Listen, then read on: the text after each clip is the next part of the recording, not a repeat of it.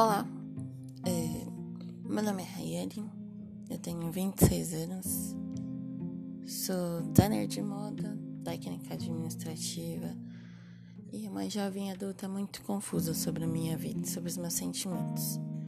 Meu objetivo com esse podcast é fazer uma conversa coletiva sobre coisas que se passam na minha cabeça, se passam na cabeça de pessoas que são próximas de mim mas que eu percebo que, no geral, a gente não conversa muito sobre. E aí, vem comigo?